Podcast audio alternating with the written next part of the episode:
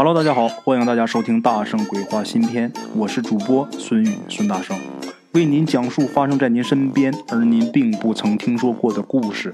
每天晚上，《大圣鬼话》与您不见不散。OK，各位老铁们啊，昨天呢给大家讲了一个金章斗灵蛇啊，是以这个评书的这种方式给大家讲的。为什么要讲这个呢？啊，是想给大家换换口味儿。这个真人秀咱们也播这么多期了，总是真人秀也不好，所以说给大家换换形式吧。也不知道大家喜不喜欢，爱不爱啊？如果大家要是喜欢那种形式的书啊啊，大家可以私信我呀，或者微信上跟我说一声。如果喜欢的人多呢，那以后我就多说点那种形式的书啊。今天呢，继续开始咱们的真人秀故事啊。今天咱们这个故事啊，依然是来自咱们鬼友所提供。这个故事年代比较久远，民国时期啊。昨天咱们故事也提到那个时候啊，军阀混战。那个时代呀，也有一些艺人，就跟咱们今天一样啊，说书的艺人。但是那个时候啊，那艺人是真不好混，因为种种原因呐。那个时候打仗，你像这些重要的城市，一线城市、二线城市啊，那根本就待不了。大城市待不了呢，就去小城市。小城市混不了呢，就去县城；县城要也待不住，那就下乡。实在不行，在乡里边都混不了，那就找一个大一点的村镇呢，也能活。那个时候啊，吃张口饭的是真难。咱们为什么要说这个呢？因为跟咱们今天这个故事有关系啊。咱们今天这个故事里边啊，就有一位说书先生，他呀在城里边就得罪了军阀了。没办法，他下乡避难，吃张口饭的啊，手上都没有什么钱。像现在那，你要是厉害的那了不得，说书先生，在那个年代啊，就是一个糊口的事儿。那个时候艺人是最下贱的啊，一般都没有什么钱啊，手头挺紧。他呢逃难呢，他也有一个目的地，他奔着这个目的地去的时候。他抄的是近路，因为抄近路，他路过了一个村子。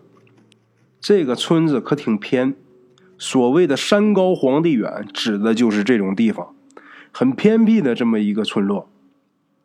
他路过这个村落的时候，他就看见这个村口站了得有几十口子人。咱们这位说书先生啊，一看见这个情况，这人什么都不干，就在门口站着，几十号啊。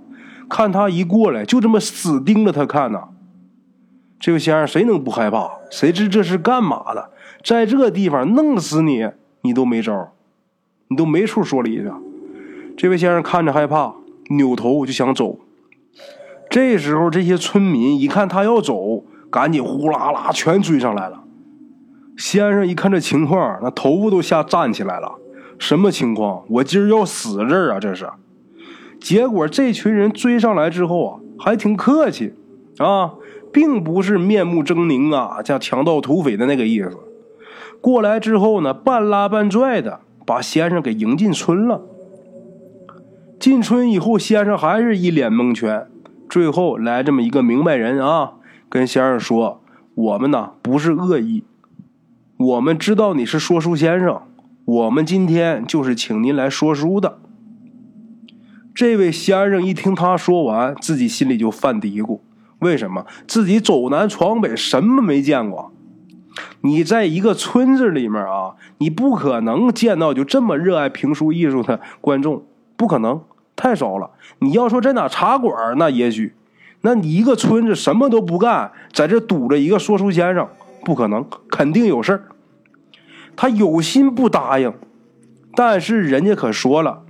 我们就请你说一晚上，说一晚上十块大洋。这先生一听啊，自己囊中羞涩呀，接下来路途还挺远呢。要是有这十块钱，那我可就逐吃逐用；要是没有这十块钱，我能不能到我想去的那个地方都不一定。先生这么一想啊，甭管他有什么猫腻儿。他可说好了，就请我说一晚上书，然后给十块钱，这总没问题。即便到时候他赖账，这十块钱不给我，我也损失不了什么。先生是这样想的，他这样一想，他就决定啊，我不走了，我在这说一晚上。啊，这个村子很小，啊，没有什么戏台之类的啊。然后就给这个先生啊安排在哪儿说呢？他们村子有一个打鼓场，就在这个打鼓场这个空场上啊，就给安置了一张桌子啊，一个板凳。这个先生倒是不在乎这个啊，他不在意这个。你给他弄金銮宝殿上，我也是说一晚上拿十块钱，我在哪儿说都是说，就这挺好。跟他们商量好了什么呢？今天晚上就开书。他进村那会儿是中午啊，吃了点饭，休息了一会儿，说好了晚上开书。先生是早早就去了，到了这个打鼓场啊，在那坐好了，自己吃饭这些家伙事儿啊，醒木啊、手绢啊、扇子啊，什么都准备好了，在这等，就等着观众来。等到几点啊？等到酉时的时候，人还没来，先生就有点着急。酉时，按照咱们现在钟点来说，那就是下午的五点到六点。先生一瞧，这也该来了。那年代五点到六点，那天就挺黑了。那时也不像现在有个电灯什么的啊，天已经擦黑了，这人还没来。先生啊，有点绷不住了，他就去找这个主事儿的。啊，他是好意，为什么他着急说呢？他几点说都是说，他为什么着急说？他一想，村里边都是农民呐。都是农家的人，你干活肯定累呀，干农活说的太晚，那明天他们怎么下地干活？去找到这个主事儿的，说明这个意思。主事儿的跟他很客气，就跟他说啊：“先生啊，您再等等。”结果呢，先生又继续等，等到几点呢？等到亥时了，按现在钟点来说，得九点十点了啊，晚上，把先生困的都前仰后合的了。他爬了一天山了，走了一天山路了，亥时了，这人还没来。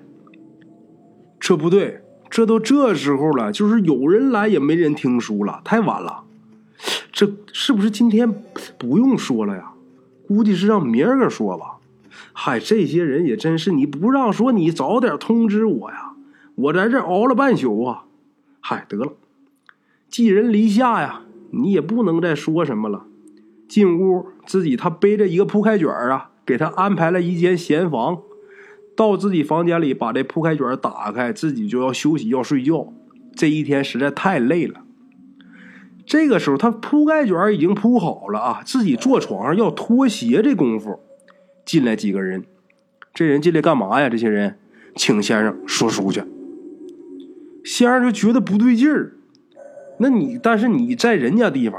寄人篱下，咱刚说过了是吧？那人家想让你几点说，那你就几点说就得，别那么多事儿。你也不是什么明星大腕，在这说一晚上，给你十个大洋，那什么价？让你去去吧，别那些废话。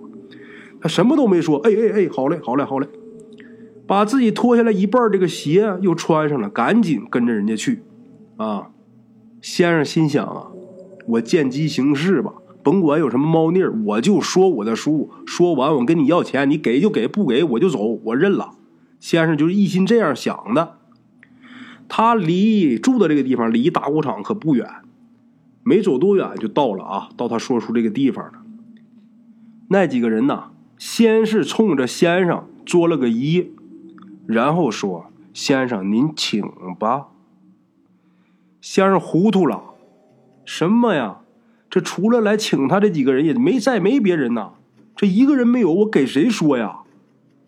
他再一看这几个人的表情，先生这个汗毛直立。怎么回事啊？这几个人他们并看表情看样子能看出来，人家并不是想听书的。那我给谁说呀？不是给人说，那就是给鬼说呀！好家伙！这几个人啊，在村里边来请他这几个人，那都是村里边有头有脸的，都算是村里的能人。一看先生这个表情变化，他们几个也都知道怎么回事了。然后就跟先生说：“先生，我也不瞒您，跟您实话实说吧。我们这个村子啊，是一个聚族而居的一个村子。最近呢，经常发生怪事啊，怪事不断。”村里有不少人家都被托了梦了，梦里我们的祖先呐说有游魂野鬼到了我们此地，我们老坟里的祖辈呢，惹不起这些游魂野鬼，最后也是想了好些办法央求他们，他们呢也给提出条件了，就是说给送台戏，他们就走。我们这小村子，请不起戏班子啊，正好啊，先生您要抄近路从我们这儿过，被这群游魂野鬼提前知道了。他们托梦给我们的村民、我们的族人，让我们拦下您。他们就想听您说书。之所以才有了今天下午我们在村口等您的那一幕。这个人一说完话啊，这先生这会儿啊，死的心都有，又害怕自己又震惊，没干过这事儿啊，说了半辈子书啊，没给鬼说过书啊。谁知道能出现什么情况？他刚这一说，还是一群游魂野鬼，还挺横。过去那老人都迷信呐，都信这个信的不行啊。那先生能不怕吗？这会儿啊，先生是进退两难，想走走不了。人家明说了，要不您说一宿书，明天拿钱您走人，我们把你送走；要么我送您一程，您到阴间给他们讲去。人家这话说的很明白，要么你说完拿钱走，要么今天就把你打死在这儿。为什么他们要这样？人家认为啊，反正你要是不给我们村说书，我们这村子也消停不了。这时候先生是真犯难呐，说一个人啊，在村外那打鼓场啊，可不是在村子正中央，他可是在村外啊，稍微靠外边这个地方。在这个地方给野鬼们说一宿，非吓死不可。不说，那我直接就被打死了。最后啊，这位先生经过了激烈的思想斗争啊，得了，人比鬼可怕呀，讲吧。哆哆嗦嗦的，他上了座，开书吧。说什么呢？本来他是想讲一段金刀铁马的。后来一想啊，那个自己不是很拿手，万一说不好，人不把我打死，鬼也把我掐死了。说什么呢？这位先生最拿手、最擅长的《聊斋》，啊，也真是应景啊。那么咱们说，他真说《聊斋》吗？真说《聊斋》，啊，这先生也真是够可以啊。他面对着这个空空荡荡的打鼓场啊，自己说了一会儿之后进入状态了。这个好艺人就是这样，自己能入戏，他就忘了他这个身处的环境，也不能说忘了，就不在乎这些了。我整个人进入了我故事的这个状态，讲着讲着自己就觉得没那么害怕了。刚开始害怕，说一会儿自己没那么害怕了。好嘛，自己刚不害怕了。忽然间，自己眼前出现了半张残脸，跟着这张脸又消失了。先生是咬着牙呀，紧着头皮说：“再接着说一会儿啊，觉得自己脚下一凉啊，一低头啊，一双手在那拉着自己的脚，也是转眼就不见了。这先生是真够用啊，自己是闭着眼睛硬撑着呀。”真说了一宿啊，说了两个回目，人家挺过来了。第二天，人家村里人也是言而有信，说请你说一晚上，给你拿十个大洋。第二天一个不差，先生拿钱走人。咱们简短截说，转年春天，这位先生他又要过这个镇子，这回他是从目的地往回走。这回他可没敢去那个村儿，因为自己一年前在那个村的经历实在是太可怕了啊！他到这个附近的镇子上，他稍微一打听，人家就有说的。去年有一天晚上，他们那个村子里边啊，那是一阵一阵往出传这个鬼笑声，因为像这种事儿啊，传一年他还没有淡。所以说，还是各个老百姓茶余饭后闲聊的话题。先生一听到之后，再一打听，附近这几个村子啊，都听见了，一阵一阵鬼笑。鬼笑跟人笑可不一样啊。再一算那个日子，就是他说书那天晚上。然而啊，他当天说书那天，他和本村的村民却什么都没听见。好了啊，这是咱们今天的第一个故事啊。咱们今天第二个故事，跟大家讲一讲这个拜佛的这个故事吧。大家见过磕长头的吧？就是在西藏那边，他这是有组合的，这一组是多少个啊？我在西藏的时候我就见过。据说呀，还有这个比较虔诚的这个宗教信徒啊，是一步一步啊，一步一个头，从这个西藏一直磕到九华山。但是这我没见过。大家如果对这个磕长头没有什么概念的话啊。大家可以去这个腾讯视频那个网站上啊，去看一下，有一部电影叫《冈仁波齐》，去年很火的一部电影啊，去看看那个，大家就知道什么叫磕长头了啊。咱们今天这个故事里边，这位主人公是一位五十多岁的一位老板娘啊，她呢有个独生子，这个独生子是刚上大学呀，周末出去玩的时候呢，被车给撞伤了。这人受伤之后躺在医院里，就成了植物人。那父母能不伤心吗？独生子啊，那看的跟眼珠子似的。咱们这位老板娘家里边是做钢材生意的，啊，老板呢就是他男人呐还好一点。这个老板娘啊，自己儿子受伤以后，那成天是以泪洗面呐。这位老板娘她原来呀，她信的是基督教。儿子受伤之后，她是成天的祷告啊，天天是去教堂祷告，但是呢，孩子不见好。后来咱们这位老板娘啊，接触到他有一位朋友，他的这位朋友啊是信藏密的。老板娘啊，她当时是病急乱投医，就是谁能治好我儿子，我信谁。他有信仰，他本来他是信基督教嘛，现在就是我整天祷告也不好啊。这我我信谁，我儿子能好，我就信谁。他心里边就这样想。他看整天祈祷无效，他就改了，就不再信基督教，改这个藏传佛教了。在这儿啊，大圣我要说明一下啊，我并没有说去诋毁基督教的这个意思啊。或许这件事情，上帝他对这件事情另有安排，只不过咱们这位信徒啊，他有点太救子心切。啊，所以说他改信这个藏传佛教了。话说这位老板娘啊，信了藏传佛教以后啊，自己就发下大愿了。当时她不知道什么是藏密，什么传承，什么是什么都不知道，她就知道一个拉萨，她就知道拉萨这是圣地啊。